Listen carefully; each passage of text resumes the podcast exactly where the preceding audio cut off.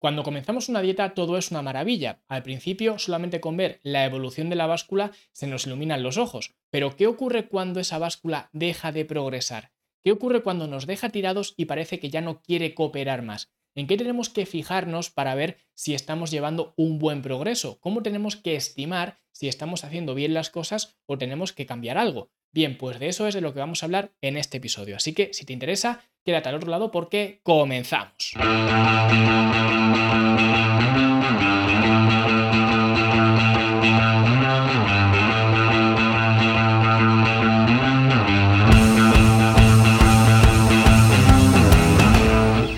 Y si quieres mejorar tu estilo de vida y dejar de depender de la báscula como vamos a ver hoy, te recomiendo que le eches un vistazo a mi libro Cómo optimizar tu metabolismo, porque es un libro donde vas a encontrar todo el plan de acción para que puedas optimizar tu metabolismo y te darás cuenta por qué la báscula tiene un papel muy pero que muy marginal en lo que sería el buen funcionamiento metabólico. Así que si te interesa todo esto, échale un vistazo al libro desde fitnesslanube.com barra metabolismo. Y ahora sí vamos a empezar viendo el primer indicador en el cual tendríamos que fijarnos cuando vemos que la báscula parece que no quiere cooperar más. Y este indicador es también un indicador cuantitativo, al igual que también lo es la báscula. Sin embargo, creo que nos da una información más precisa de lo que lo hace la báscula. Y estoy hablando de la medida o el contorno de la cintura. Y es que este número, porque al final es un número al igual que la báscula, sin embargo, este número no está afectado por tantos parámetros como sí que lo está lo que sería el peso que marca la báscula. Por esa razón me gusta tanto tomar la medida de la cintura, incluso medidas a varias alturas en la cintura o incluso podríamos meter medidas corporales en general, pero ya digo, a nivel particular, la medida de la cintura me parece una buena referencia a tener en cuenta si sobre todo estamos viendo que la báscula pues quizás no está cooperando. Así que si vemos que el peso no se mueve, pero estoy perdiendo contorno de cintura, probablemente las cosas vayan muy bien y probablemente sea una señal de estar perdiendo grasa corporal. Por supuesto, no es algo escrito en piedra y pueden ocurrir más cosas detrás de ese número, pero ya hemos visto y ya he comentado muchas veces que los dos indicadores más o al menos los más fáciles de obtener en un entorno doméstico para ver nuestra condición física son el IMC, que tiene en cuenta nuestro peso corporal, y el ICA, que es el índice cintura-altura, es decir, la relación de tu cintura con tu altura. Por tanto, si vemos que el peso corporal no se mueve, pues el ICA, que es este contorno de la cintura en relación con tu altura, si vemos que está reduciéndose porque está bajando tu contorno de cintura, probablemente estemos en la buena dirección. Así que el primer factor sería el contorno de tu cintura. El siguiente factor sería revisar que la ropa te quede mejor. Y esto es algo que a todos nos gusta ver y que cuando sobre todo nos ponemos ropa pues más vieja, de quizás cuando estábamos pesando más, 5 o 10 kilos más, nos damos cuenta de ese cambio que estamos teniendo. Así que si vemos que la ropa nos queda mejor, nos está sentando mejor, incluso hemos perdido alguna talla de pantalón o de camiseta o de lo que sea, eso también es progreso. Ya digo, es un progreso no sé si cuantitativo o cualitativo, podríamos decir que está a caballo porque al final si he bajado una talla es un tallaje que estoy bajando, es un número, es algo cuantitativo. Sin embargo, también es algo a nivel de percepción, de encontrarme que la ropa me queda mejor. Y esto me recuerda a un amigo mío que estoy entrenando a nivel particular, esto ya hace mucho que no lo hago y solamente lo hago pues con amigos o gente muy cercana, pero bueno, este amigo empezó conmigo en enero, lleva ya perdidos 12 o 13 kilos, ¿vale? Ahora mismo. Y en Semana Santa me parece que fue, nos reunimos algunos amigos en una terraza y demás, y resulta que había muchos de esos amigos que hacía ya un tiempo que no veían a este amigo mío que había estado trabajando, pues eso, si Semana Santa fue en abril, pues cuatro meses o por ahí, o tres meses, habíamos estado trabajando. Entonces ya se le notaba bastante el cambio que había estado llevando. Y me acuerdo de esto porque, pues todo el mundo empezó a decirle, oye, ¿cuántos kilos has perdido? ¿Cuántos kilos has perdido? Se pusieron un poco pesados, yo estaba allí callado sin decir nada, y estaban un poco pesados queriendo saber el, peso que había perdido este amigo mío, para que veáis un poco la importancia que le da la gente a la báscula. No se conformaban con que se viera mucho mejor que hace tres o cuatro meses, sino que querían saber exactamente, bueno, no exactamente, pero querían saber más o menos el peso que había perdido. Y mi amigo tampoco, yo creo que no estaba del todo cómodo con todo el mundo preguntándole cuánto peso había perdido, y al final acabó diciendo algo que se me quedó grabado. Y dijo lo siguiente, dijo que a él el peso realmente le daba un poco igual y que tampoco lo controlaba demasiado, que a él lo que le importaba o él con lo que se guiaba era con el cinturón. y que ya había perdido dos agujeros de cinturón. Y eso fue lo que dijo. Que por eso él estaba muy contento porque dijo, no sé cuánto peso he perdido, solamente sé que he perdido dos agujeros de cinturón. Así que es un poco lo que podríamos fijarnos también si vemos que la báscula pues no va cooperando o que al menos no sabemos lo que marca la báscula. Pues si vemos que la ropa nos queda mejor, eso es una señal inequívoca de que vamos por el buen camino. Lo siguiente sería la energía y la vitalidad, ¿vale? Que este confieso que es un poco paradójico porque resulta que al principio sí que vamos a notar una mejora en nuestros niveles de energía. Sin embargo, conforme vamos perdiendo grasa corporal, al final lo que estamos haciendo es quitarnos lastre del cuerpo. Es como si tú tienes un chaleco de 10 kilos y de repente te lo quitas. Pues todo en tu día a día te va a resultar más sencillo, por tanto vas a tener más energía y más vitalidad. Las cosas te van a costar menos. Igual que si yo ahora mismo me pongo un chaleco de 10 kilos, las cosas me van a costar más, pues si me lo quito me van a costar menos. Es algo obvio. Sin embargo, digo que es paradójico porque aunque existe un porcentaje de grasa en el cual es un porcentaje de grasa, digamos, óptimo, tanto para hombres como para mujeres, en el cual vamos a rendir, no solamente a nivel deportivo, sino a nivel cotidiano, de una forma bastante eficiente, si seguimos tensando la cuerda y vamos a ir hacia abajo y queremos perder más grasa corporal, esa grasa corporal, el cuerpo no va a estar a gusto con ese nivel de grasa corporal tan bajo y por tanto va a ocurrir el efecto contrario, que la energía cada vez va a ser más y más costosa y el cuerpo te va a mandar señales de que tienes que cortar y que tienes que aumentar un poco los niveles de grasa, porque al cuerpo no le gusta estar tan tan bajo de grasa. Con lo cual vemos que se va a ocurrir o se va a producir, perdón, el efecto contrario, se va a producir que la energía en lugar de ir hacia arriba va a ir hacia abajo. Pero al principio, especialmente si estamos hablando de población general que simplemente quiere bajar su porcentaje de grasa y tenerlo en unos niveles óptimos, unos niveles adecuados, vamos a ir viendo que todo este trayecto nos va a repercutir más energía y más vitalidad. Así que si vemos que tenemos más energía, eso es una señal también de que probablemente estemos perdiendo grasa corporal sencillamente porque, ah, pues ya digo, estamos perdiendo lastre. Puede ser por muchas más cosas, incluso el mismo deporte, el ejercicio físico ya de por sí nos va a causar una reacción bioquímica que nos va a dar pues esa energía, ese bienestar. Sin embargo, ya digo, a nivel mecánico, el perder lastre, eso significa que las cosas te van a costar menos. Así que si tienes más energía, más vitalidad, también es una muy buena señal. Ya digo, no es una señal definitiva, pero es una muy buena señal. Luego también tenemos el espejo, por supuesto, el espejo no miente. Y esto es algo que se lo digo a todos los clientes, ¿vale? Tú me puedes decir que has hecho toda tu alimentación perfectamente, que has hecho tus entrenamientos perfectamente, que te has ido a la cama a la hora que te tienes que ir, etcétera. Me puedes contar la película que tú quieras, pero si luego me mandas las fotos y eso no se refleja en las fotos, yo voy a saber, aunque no te lo diga, pero voy a saber que me estás tomando el pelo. Porque al final, como digo, el espejo es un juez que no miente y que la imagen que refleja el espejo es un reflejo, valga la redundancia, de las decisiones que has estado tomando. Así que ya digo, si la báscula pues no coopera, pero tú te ves mejor en el espejo, da igual lo que diga la báscula. ¿Qué más me da la báscula? Lo que me interesa es que me veo mejor en el espejo y eso es lo que cuenta. Y eso es lo que cuenta para yo saber que estoy progresando.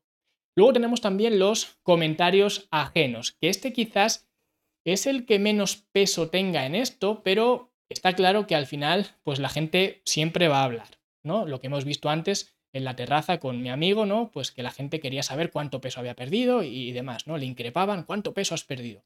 Pues aquí tenemos un poco lo mismo, al final la gente no se calla las cosas, especialmente la gente de tu alrededor, y sobre todo si es algo bueno, al menos para mencionarlo de vez en cuando. Si es algo malo, igual te lo están recordando constantemente, pero si es algo bueno, también te lo van a comentar. Entonces, muchas veces estamos tan acostumbrados a vernos nosotros a nosotros mismos todos los días que hace falta que venga una persona que a lo mejor hace una semana o un mes o tres meses que no lo vemos y que de repente nos diga, oye, ¿qué cambio estás dando? ¿Qué bien estás? ¿Qué es lo que estás haciendo? Que de hecho es lo que le estaban un poco también diciendo a mi amigo, ¿no? ¿Qué, es lo que estás haciendo? ¿Qué, ¿Cómo estás mejorando tanto y demás, ¿no?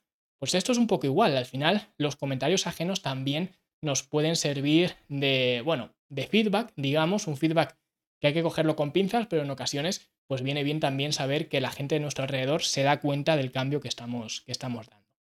Luego también el sueño. Vamos a dormir mejor, porque el sueño también mejora mucho conforme vamos perdiendo grasa corporal. De hecho, la apnea del sueño, que es un problema cada vez más común, y es paradójico porque al mismo tiempo que aumenta la apnea del sueño, los casos de apnea del sueño, también están aumentando los casos de sobrepeso.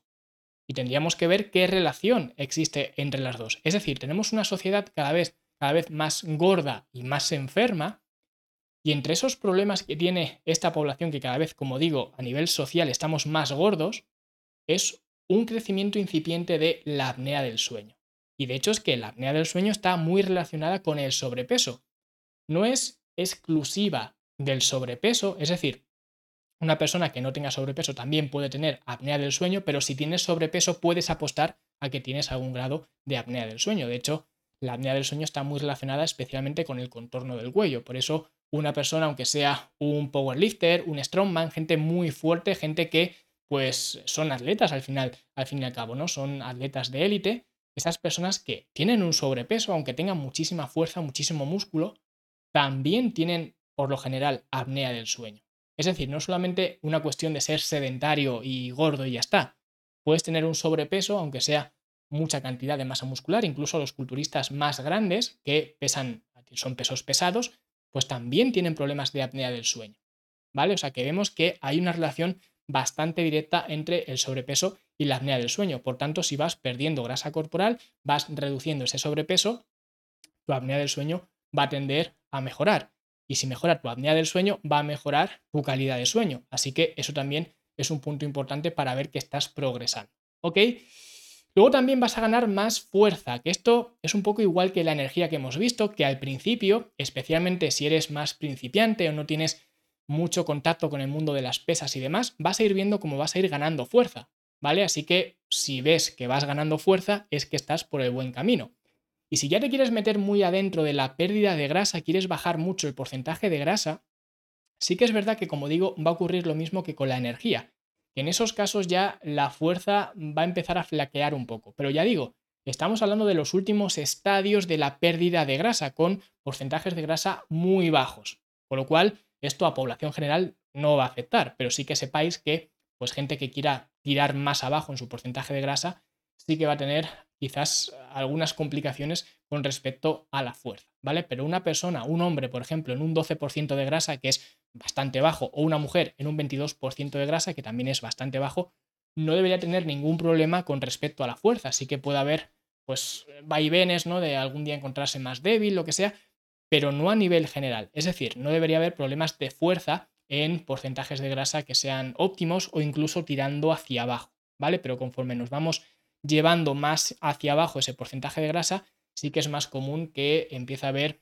algunos problemas con respecto al mantenimiento o al incremento de la, de la fuerza.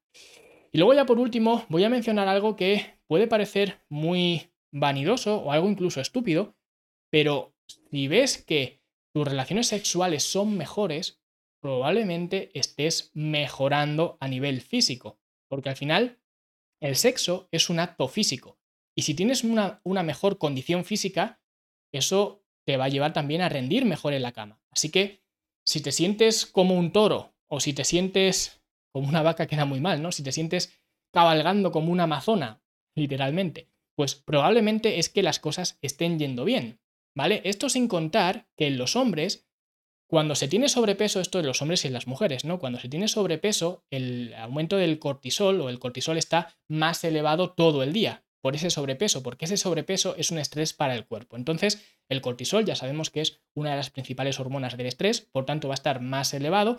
Cuando está más elevado tenemos más estrés o es una respuesta del estrés, por tanto, si estamos estresados, eso significa que nuestro sistema nervioso simpático va a estar más activado durante mayor parte del día. Esto es algo que la gente que defiende Ahora el tema del sobrepeso y el quiere a ti mismo y todo eso no comentan, pero al final, si tú tienes sobrepeso, eso es un estrés para el cuerpo, un estrés mecánico, un estrés a nivel orgánico, etcétera, y eso hace que el cortisol vaya hacia arriba. Y por supuesto, eso hace que esté más activo el sistema nervioso simpático. ¿Qué ocurre con esto? Bueno, pues simplemente para que lo sepáis, y como he dicho, especialmente los hombres, digamos que las erecciones son responsabilidad del sistema nervioso parasimpático. Sin embargo, las eyaculaciones son una responsabilidad del sistema nervioso simpático. Por tanto, si nosotros estamos activando mucho más el sistema simpático, ya sabemos qué significa esto. pues un sexo de peor calidad y también de peor duración o de menos duración. Así que vemos que tampoco es algo eh, para destacar, por así decirlo. Así que si vemos que el sexo va mejor, que en el sexo funcionamos mejor, pues también a nivel de autoestima va a repercutir bastante, pero sobre todo podemos ver cómo estamos llevando mejor las cosas. Y las cosas realmente nos está costando menos trabajo. De hecho, no lo he comentado, pero por ejemplo, este mismo amigo hace poco, en un entrenamiento que estuvimos haciendo, me dijo que era flipante. Él tiene un trabajo que es muy demandante, eso no tiene nada que ver con el sexo, pero es muy demandante su trabajo a nivel físico, no está siempre para arriba, para abajo, trabaja trabajos manuales, ¿no? Y me dijo que era increíble, que ahora subía las escaleras de dos en dos, cuando antes era impensable, de dos en dos, y con carga, ¿vale? Con, pues eso, él trabaja con muchas herramientas, cosas más industriales y demás. Dice que sube como si nada, y que no se da cuenta de eso, que son sus mismos compañeros que le dicen, pero bueno, pero bueno, ¿qué es lo que estás haciendo? ¿Cómo, cómo vas así de, rápido? ¿Cómo es, estás tan ágil? ¿no? Porque ya digo, es una persona que se ha quitado unos 12 kilos o por ahí, y no solamente que se haya quitado esos 12 kilos, sino que ha ganado bastante masa muscular. Entonces, es una persona mucho mejor preparada, no solamente para los entrenamientos que hacemos, sino también para su día a día. Y de eso se está dando cuenta ahora. Y ahora piensa el tiempo que ha estado sin llevar a cabo este cambio y no se daba cuenta porque él pensaba que estaba bien. Y solamente se ha dado cuenta de lo mal que estaba cuando ahora ha estado mil veces mejor, que es lo que le ocurre a la gente muchas veces y ya esto vamos acabando simplemente por dejarlo al margen. La gente muchas veces se piensa que está bien porque no conoce realmente lo que es estar bien o no conoce lo que es estar mejor. Y por eso cuando la gente tiene sobrepeso y lo defiende, piensan que no pasa nada, que ellos están bien, que sus analíticas están bien. Pero no se dan cuenta de lo mejor que podrían estar si perdieran 10, 15, 20 o 30 kilos menos. Porque en esos momentos cuando se van a dar cuenta de todo lo que les estaba costando, todo el trabajo que les estaba costando, las cosas más sencillas y que realmente no te tienen por qué costar trabajo. Y ya con esto cierro, simplemente lo quería comentar, pero es para que veamos que el perder grasa corporal no es solamente un número en la báscula, porque como digo yo siempre, al final el peso corporal no es más que la fuerza que ejerce tu cuerpo en la Tierra, con lo cual es un dato que tampoco es tan relevante, pero todos estos datos, y hemos visto una mezcla de aspectos cuantitativos, aspectos cualitativos, todos estos aspectos sí que tienen un peso, una importancia en nuestro día a día, incluso mucho más que simplemente ver un dígito en la báscula. Así que espero que os hayan gustado estas progresiones más allá de la báscula y si ha sido así, pues darle like, suscribiros y dejar un comentario bonito y nosotros como siempre nos vemos o nos escuchamos la semana que viene en el podcast o mañana en YouTube.